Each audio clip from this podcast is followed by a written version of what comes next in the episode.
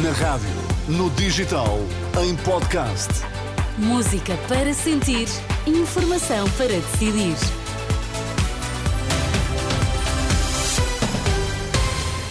Hora de irmos às notícias. Carla Fino, bom dia. O que é que temos em destaque? Olá, viva, bom dia. O protesto ativista que bloqueou a circulação no túnel do Marquês de Pombal uh, fez 10 detidos. E para ouvir ainda aqui nesta edição os utentes do Serviço de Saúde sobre a proposta que hoje é avançada pelo Jornal Público. As notícias das 11 com Carla Fino. Dez ativistas foram detidos depois de mais de uma hora de bloqueio no túnel do Marquês de Pombal esta manhã, uma das entradas para o centro da capital, eh, por mais um protesto do movimento ativista Climáximo. O trânsito ficou condicionado numa das artérias para o centro da cidade. A PSP esteve no local para retirar os elementos que se manifestavam. Foram depois para a esquadra do Calvário para serem identificados cerca de 10 ativistas.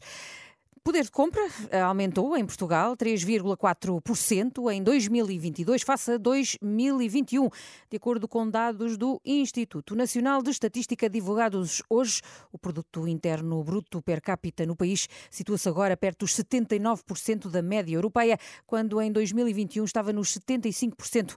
Portugal mantém assim o 16º lugar entre os 19 países da zona euro, atrás da Lituânia, Espanha e Estónia. Trata-se de uma medida que não vai servir o litoral alentejano. Dinis Silva, da Comissão de Utentes desta região sul, diz que reenviar pessoas das urgências do hospital para centros de saúde não significa qualquer melhoria. Porque nós temos aqui estações de saúde, aqui no litoral alentejano, onde o médico só vai uma vez por mês. Isto é inadmissível. Ao estarem a fazer essa, essa lei, aqui no litoral alentejano não funciona porque uh, não existe médicos uh, de família suficientes, nem enfermeiros o representante dos utentes do litoral alentejano explica ainda que os centros de saúde já não funcionam bem como estão e que será ainda pior se tiverem de receber mais. Recordo que uh, o Jornal Público avançou esta manhã que os casos de doença ligeira poderão deixar de ser atendidos nas urgências. Em troca, vão ser uh, garantidas consultas num centro de saúde num prazo máximo de 24 horas. Em causa, o os doentes com a pulseira verde ou azul. Haverá paz quando alcançarmos os nossos objetivos. São palavras de Vladimir Putin na conferência de imprensa anual, a primeira desde o início da invasão à Ucrânia. O presidente russo garante que o conflito só acaba quando desnazificar e desmilitarizar a Ucrânia. Declarações que acontecem no dia em que o Conselho Europeu discute mais apoio e a adesão de Kiev à União Europeia.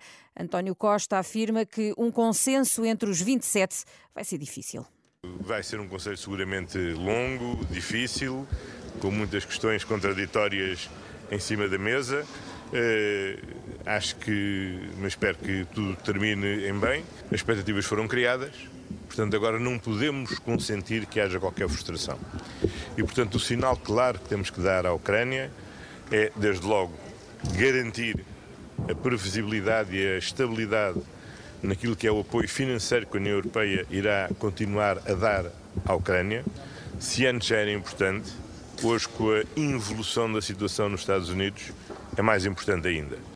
Declarações de António Costa à entrada para o Conselho Europeu de que decorre em Bruxelas. Termino, Teresa, a dizer-te que o Governo decretou tolerância de ponto para 26 e 2 de dezembro, naturalmente, e 2 de janeiro. Em comunicado, o Gabinete de António Costa justifica com a habitual deslocação de muitos trabalhadores para a área de residência no Natal e Ano Novo. São os habituais carros cheios, com as malas, com, com, malas. com restos de bolo rei, não é? Exatamente. Obrigada, Carla Fina. Até já.